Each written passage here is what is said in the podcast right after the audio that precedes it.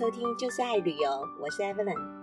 常常有人问我，这么常到世界各地去旅游，那有没有在旅游过程当中遇到一些比较诡异啊、比较恐怖的经验？有，当然有，怎么会没有？而且呢，很好玩的是，有一些历史悠久的这些酒店啊，他们呢还真的是越闹鬼越赚钱。我想这也是一个很有趣的一个主题。今天跟大家分享一下我自己呢个人或者是在带团的时候呢所遇到的这些很诡异，然后有一点恐怖的经验。首先呢，就是先跟大家分享一个世界闻名的酒店，那就是在加拿大班夫国家公园里面的班夫春泉城堡酒店。这家酒店呢，其实呢。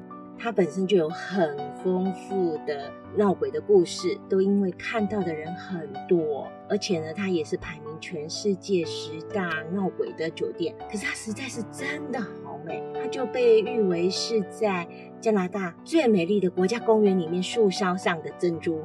这个比喻很特别，但是你真的去了以后呢，住在那边，或者是说你从它对面的金旗湾，你回看这个酒店，你真会发觉啊，原来在这么壮丽的山河里面，还有这么漂亮的酒店。而这家酒店啊，是在一八八八年就成立的，这就是加拿大为了贯穿它东西岸，然后开发的太平洋铁路的时候，来到了班夫国家公园，他们所盖的酒店。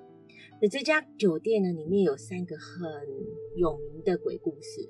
首先呢，第一个鬼故事呢，就是失足的新娘。就是在上个世纪的时候，有一个新娘，她这边办理婚礼。当她呢穿着好了新娘礼服呢，拖着长长的呃那个帽纱，从蜿蜒的大理石的楼梯走下来的时候呢。不小心，她的帽纱呢沾到了旁边的蜡烛，所以呢就起火燃烧。他自己也吓了一跳，所以匆忙之间呢就不小心从楼梯上面摔下来，颈部就断掉了，然后就就过世了。从此以后呢，常常他的鬼魂啊就是流连在这个大理石的台阶上，常常在那边徘徊，或者是也有人看到他在上面的 ballroom，就是宴会厅里面活说起舞。那另外一个呢？如果你有机会到班夫春泉酒店 （Banff Spring Hotel） 这一家酒店里面呢，并没有八百七十三号房。实在是这种闹鬼的事件，只要住在里面的客人就抱怨，就因为半夜呢就会听到小孩子跟女人的尖叫声，然后呢浴室里面的玻璃上面都会充满了血印，然后包括这些清洁的人员进去清洁完了以后，还会发觉浴室里面的那个玻璃上面那种血手印还是怎么擦都擦不掉。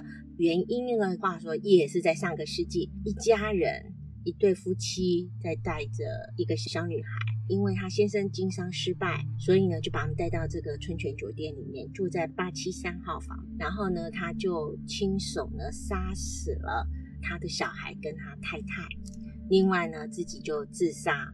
之后呢，太太的冤魂跟小女孩的冤魂呢，就是半夜的尖叫呢，会让住房的旅客不舒服。就那间房间而已。然后在房间外面，常常会看到一个徘徊的小女孩。于是酒店不胜其扰，只好怎么办呢？只好就把他这这个房间给封闭起来。那到现在呢，如果你经过八百七十一号房跟八百七十五号房中间，你就很明显的感觉到八百七十三号房是封闭起来的。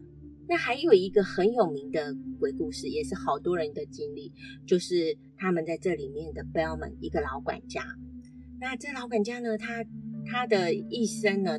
大部分就奉献给这家酒店，非常的敬忠，所以呢，他出现的故事呢都是比较温馨感人的。现在都是感应的房卡嘛，有一些客人呢到了他的房间以后啊，感应失灵了嘛，所以呢，他们就打电话给总机，然后请饭店请人来开门。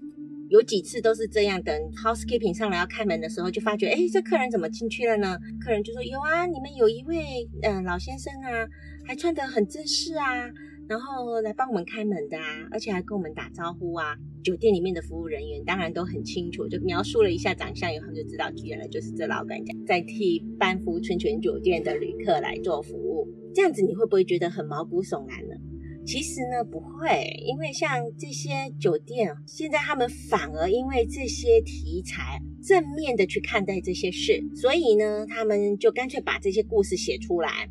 与其你一直躲避这个话题，不如你就写出来。所以，如果你去到班福春泉酒店的话，除了这些上百年的这这些摆设以外，另外呢，就是他们会有一些故事的介绍，而且呢，还在 Halloween，就是万圣节的时候，他们还会办酒店里面寻鬼之旅之类的。去年十一月的时候呢，跟一些纽西兰跟澳洲同业的朋友被招待到加拿大。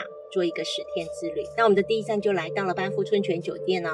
我们住了两个晚上，等到我们到了温哥华的时候，在闲聊当中呢，我那室友就跟我讲说，我们在班夫的时候不是有一天是自由行吗？那天我并没有出去，我就开始顺便照照相，然后也去看了这些故事，其中有一个就是指着失足的新娘，在墙上还留下她的照片，所以他就把它给照片照下来。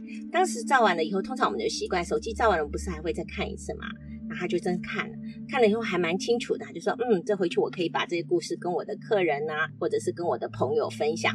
之后呢，我们在温哥华的时候，有没有聊天的时候就跟我讲说，哎，你信不信那个哦，那个照片哦，我觉得他他这个失足的新娘真的不想让我带回去，所以呢，那个照片呢，那有一半的脸是歪曲的耶，另外一半的脸是正常的。我说真的真的。我又好奇嘛，所以他就说啊，那我我给你看啊，就给我看。哦天哪，真的鸡皮疙瘩掉满地。我还相信还是有非人类的那种次元空间存在啦，但是只要你互相尊重大家存在的话，这应该是没事的啦。哦。二零一八年呢，那一年呢，我设计了一个行程，就是从加拿大东岸一直往北到魁北克，然后之后坐的游轮到纽约，这样一趟的行程。在加拿大魁北克的时候，那当然去了，一定要是住它又是 f i l m 的 Frontier 城堡酒店，就是方提娜城堡酒店。如果你看过韩剧鬼怪的话呢，你就会知道哦，方提娜那酒店看起来真的是很迷人。那的确有机会，你真的要去住一下。那酒店基本上每一个房间都很有特性，还有你要去找房间的话，A 区跟 B 区有个特殊的楼梯，你要走还真的不容易走。那这个酒店呢是还蛮有历史的，因为在二战期间呢，它就是魁北克合约被签立的地方，包括当时候美国的罗斯福总统，还有英国首相丘吉尔。中国派的是宋子文，然后还有这些国家的代表，他们在这边讨论了魁北克合约的成立。那当然，很多的各国的元首，包括英国的女王，他们只要来到魁北克，也都是会下榻在这家非常著名的方提娜城堡酒店。方提娜的名字呢，就是当时候它还是属于法国领地的时候，它总督就是方提娜伯爵，那就是以当时候的总督方提娜来命名的。当方提娜伯爵他死的时候呢，他有一个心愿，因为他的未婚妻呢还在法国，所以呢他就命人说，当我死了以后，请把我的心脏装在盒子里面，就寄去给我在法国的未婚妻，由他保管。后人真的是依照这样子帮他把他的心脏就送到他的未婚妻那边去，可是他的未婚妻真的是太伤心了，所以根本没有收下这份礼，直接就把他给退回来了。当退回来的时候呢，从此以后就开始陆陆续续有人在这个方廷娜的酒店里面，常会看到有一个法国式古时候的装扮的人，然后他就常常呢徘徊在大厅里面，好像在寻找什么。那当然他们就是还在寻找他的真爱啊。这栋酒店就只有这么一个闹鬼的传说。话说，二零一八年我们那个团，我们只住一个晚上，因为我们隔天我们就要坐皇家公主游轮呢，就从魁北克直接航行出罗伦斯河，然后到了大西洋往下开始开航。那那个晚上呢，在我们有一个团员的房间，那这团员呢，这对夫妻呢的组合很特别，先生呢是台湾的退休的将军，然后太太呢是在台湾呢非常有经验的护理长，所以呢，当然他们的。人生历程里面，这些生生死死，对他们来讲，他们都能够以平常心来看待。那那天晚上呢，半夜的时候，太太呢，她要起来上厕所。当她到厕所的时候呢，没有开灯，可是她就发觉到厕所里面有一个老先生坐在马桶上面，然后她就以为他是她先生，所以她就站在啊厕所外面，在外面等，等等等了半天，就想，嗯，不对呀，我先生不是穿的那个绿色的军服的内衣吗？怎么变成白色的呢？这时候她就。开始慢慢的有一点清醒，他就看床上，哎，我先生不就睡在那边了吗？啊，那厕所那个人是谁？当下之间，他就当然知道我们这位太太呢，她是非常的沉稳的，就回到她床上，然后摇醒她先生，然后告诉他大概这种事情，两个人心领神会，于是就坐起来开始聊天，一直聊到快天亮。就隔天呢，他就跟我讲说啊，你跟呃酒店的人员反映一下这件事情，因为如果是这样的话，是不是他们需要这个房间里面做特别的检查，然后方便将来住房的旅客不会遇到同样的经历。那天呢，可能他们也在庆祝建馆一百二十五周年吧。芳姐城堡酒店呢，它是在一八九三年建立完成的，所以那时候他们都很忙，所以他们难免服务态度呢也真的稍微差了一点。我所以呢，这太太呢，她就要我帮她去退房，哦，顺便反映这件事。于是呢，我去退房的时候呢，柜台的人员刚好也是一位老先生，可是刚开始态度不怎么友善。可是之后呢，我退房后就说还有一件事情我也要跟你讨论一下，在几号房呢？昨天晚上我的团员发生这种事情哦，这时候他马上就变成非常的 humble，非常的谦虚，然后呢态度一百八十度的大转变，他说哦是的，是的，我们会请人家特别去了解一下。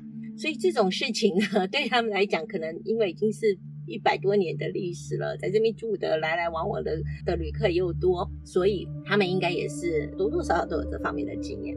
所以这是在二零一八年啊，就发生在我们团员上面。不过我真的很佩服我们这个团员，他们人真的很好。很平淡的去看待这件事情，然后也没有因为这样子把这觉得不好的情绪带着在后面。他还跟我讲，这个东西哦，不是他们乐意，也不是我们乐意。那不过在当下的时候，大家的时空互相交错在一起，我觉得这个是一个我们应该要学习的态度。第三个呢，是我个人一个非常比较特别的经验。还记得二零零三年那年 SARS 吗？SARS 呢，其实我们在纽西兰接旅行社的也才三年，就马上碰到 SARS。哇，那时候呢，真的是每一天都只有退票、退票、退票，然后呢，银行的数字呢，中行呢就一直一直掉，一直你再放多少钱都好像感觉不够用，所以那时候呢，我我先生 Jeffrey 就跟我提议说，不如我们现在去利用这段时间也去欧洲去熟悉一下欧洲的环境吧。于是那年我们就这么就飞出去了。第一站就飞到伦敦，到了伦敦呢，我记得那时候我们买的就是 London Pass，就是伦敦的市区周游券，其中你可以去参观他们几个皇宫，包括伦敦塔，然后另外还有 Hampton Court Palace 汉普敦宫，这个是非常有名，历史上住过很多有名的英国皇室，其中包含最有名的就是亨利八世，有六个老婆，住过血腥玛丽一世。也住过我贞洁女王伊丽莎白一世，还有住过断头国王查理一世，还有住过光荣革命的暴君詹姆斯二世等等。因为我们住在伦敦住三个晚上而已，所以时间就很赶呃。汉普顿宫呢，它是在泰晤士河，是属于伦敦郊区，所以我们就搭了公车到了汉普顿宫的时候，其实已经离他们要关馆差不多只剩下半个小时不到的时间。那已经千方百计来到这里，我们当然还是要进去看啦。所以呢，我们就进去了。但是呢，入场的人员就跟我们讲说，可是我们现在很多厨房的表演已经没有了，还有马上半个小时之内要关馆。你们确定你们还是要进去吗？我们还是要决定要进去，因为隔天我们要往法国走了。进去以后，我记得我们是从厨房先走，刚好看到他们那些烹饪示范的那些主呢。已经开始在洗锅洗盘了，收尾了。那我们就就直接攻他的大厅哦。大厅一进去的时候，哇，那两层楼还有那个大理石的回旋梯，我不知道为什么那时候觉得哦，里面怎么那么阴森哈。照完相了以后，马上就先到二楼去。到了二楼呢，就有那画廊。Gallery，这也是很有名的，他们闹鬼的出现的地方。我们就去参观了这些国王啊、皇后啊他们寝室。但是呢，每一工作人员在我们我经过了以后，他们就赶快把门都给关起来，因为要关馆了嘛。这时候呢，我们很快的速度就来到了楼下，到了中庭庭院。Jeffrey 先去厕所，那那时候空中就开始飘雨了。礼品店都已没看到人了。当时候我就在中庭大厅等，突然就觉得，嗯，好像有个东西怪怪的，我就特别往二楼的方向一看，哎，怎么会有一个窗户呢？是被推出来的。那我就看着看着看着，我没看到什么东西，可是我就觉得好奇怪的，鸡皮疙瘩就从全身从背脊的地方一直窜窜窜到头皮发麻，然后自己不知道为什么就一直掉眼泪。等到 Jeffrey 出来了，上完车就说：“快快快，Jeffrey，我们赶快走，快快！”然后就拉着他就跑出去了。之后我们就到欧洲继续玩了，也我也没放在心上。之后也没什么样，一切都很顺利。回到纽西兰了以后呢，大概是在三个礼拜以后，然后这报纸上面呢就特别的有报道这件事情。然后时间一推回去，就刚好就是那天，我们就在那个中庭的地方。这个宫廷常常闹鬼，所以有科学人员特别设立了，就是专门用红外线来侦测鬼魂的照相机。那就在那一天下午的时候呢，他们感测到了的照相机自动就照了好几张相。我的天哪！我当然看到那张照片的时候，我真的吓坏了。没想到呢，那张照片里面显示出来的就是有一个黑色的，好像有一点。骷髅头就干干瘪的一个身躯，然后一个仆人的装饰，然后他呢手还扶着在窗棂上面，就在往外看。当时我看的那份新闻报道呢是这么说的，所以他们查出来就是在于英国王室还没住进这个城堡之前呢，是这个城堡是由一个大主教所盖起来的。这个大主教呢有。一家已经服侍过他们三代的一个很忠诚的仆人。这个仆人呢，就是有一天呢，他的主人出去了，他呢也生病，因为他年事已高，而是他儿子陪着主人出去。可是那天风雨很焦距的情况之下，却没看到主人回来，但是他却过世了。所以他起手往前望，还在期盼的主人是不是否平安回来。所以你会不会觉得有的时候你不是亲自碰到，但是是事后你又发觉，原来我还是在那个时空之下。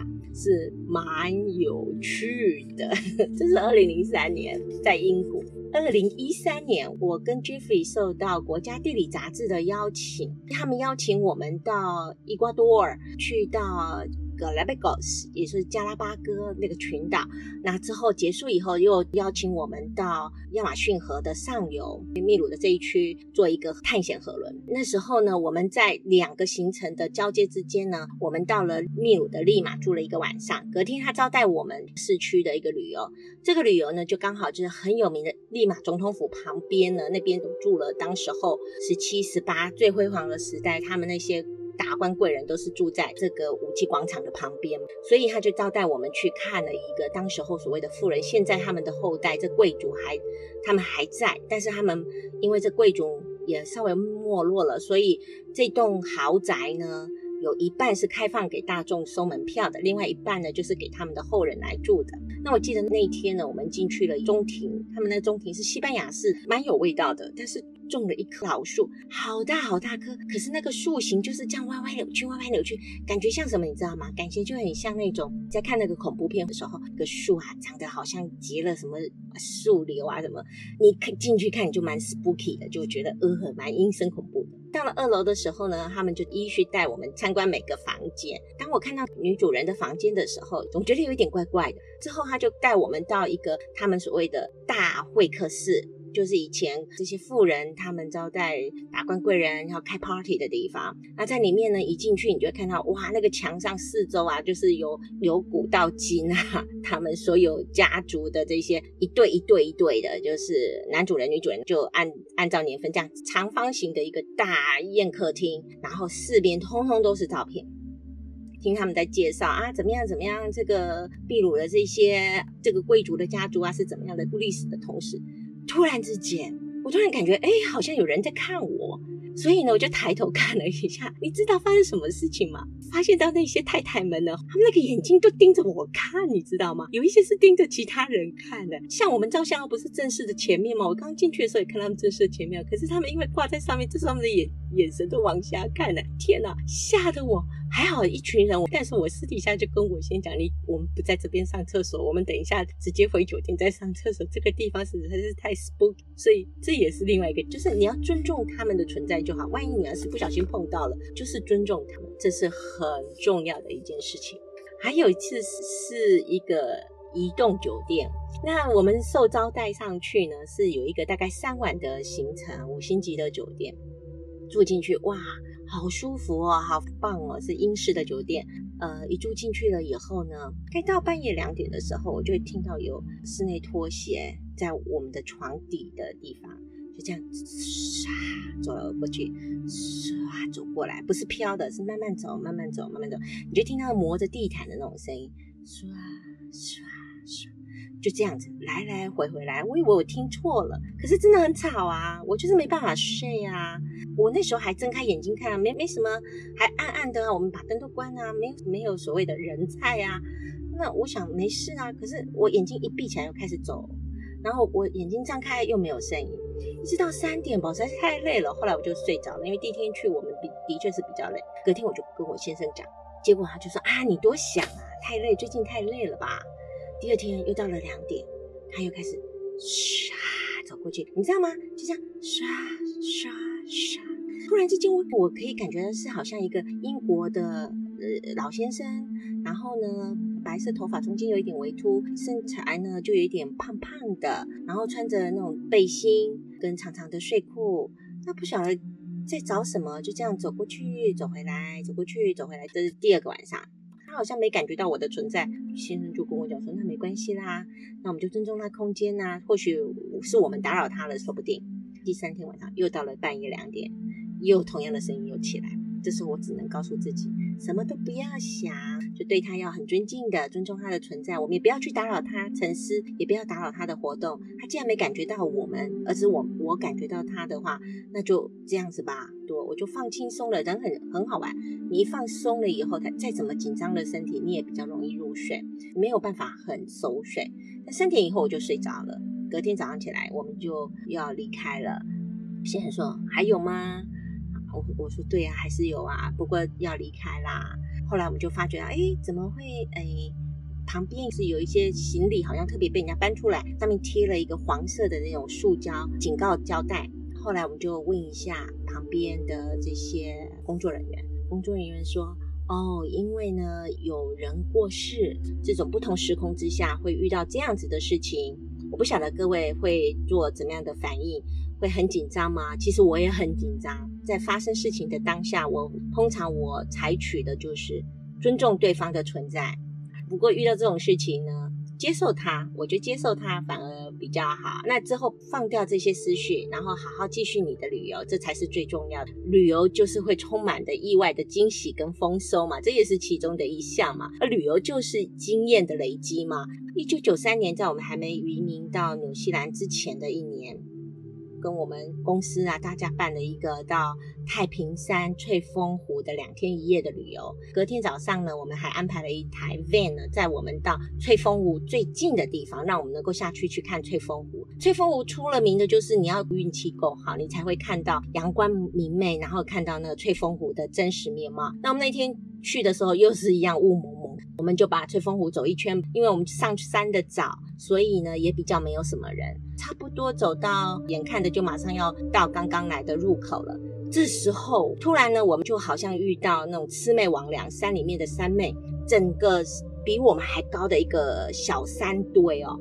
就在我们面面前挡住我们的去路，然后他就一直重叠的影像在那移来移去，移来移去，移来去。我天哪！我不骗你，真的是浑身发麻。然后我们的组长就大叫：“你们都看到了吗？看到了吗？”我说：“是啊，怎么办？怎么办？”女孩子都快哭了嘛。所以那时候我们电脑就说：“你们有什么信仰呢？就开始呢祈祷你信仰的主呢来呃协助你，然后帮助你。然后大家都不要慌，就站在原地，什么也不要想，也不要动，因为看得出来他是。”要吓我们的，所以大概坚持哦，天哪，那一分钟都过得比一个世纪长。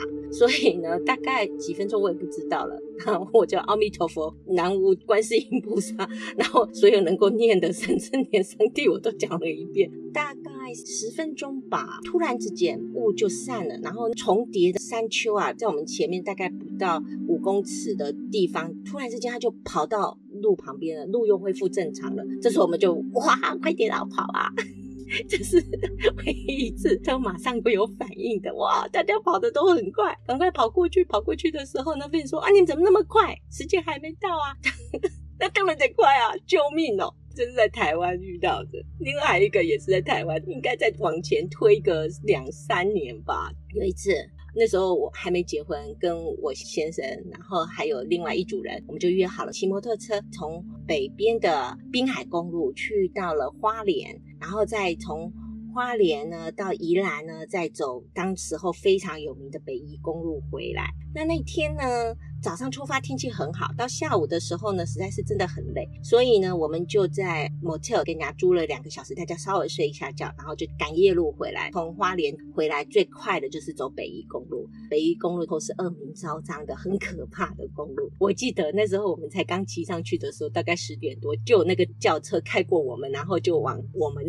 前面大洒致歉哦，真的有够晦气的。后来我们一直骑啊骑啊，路上都没什么人，也没有遇到什么状况。那雨就越下越大啦。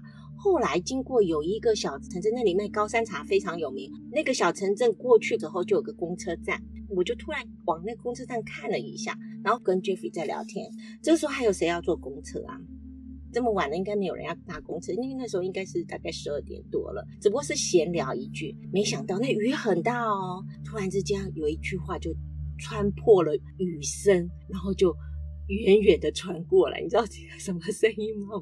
大便车哦，好犀利！我的鸡皮疙瘩马上就起来，然后就跟 Jeffrey 讲说：“Jeffrey 怎么办？有人要搭便车，快点！”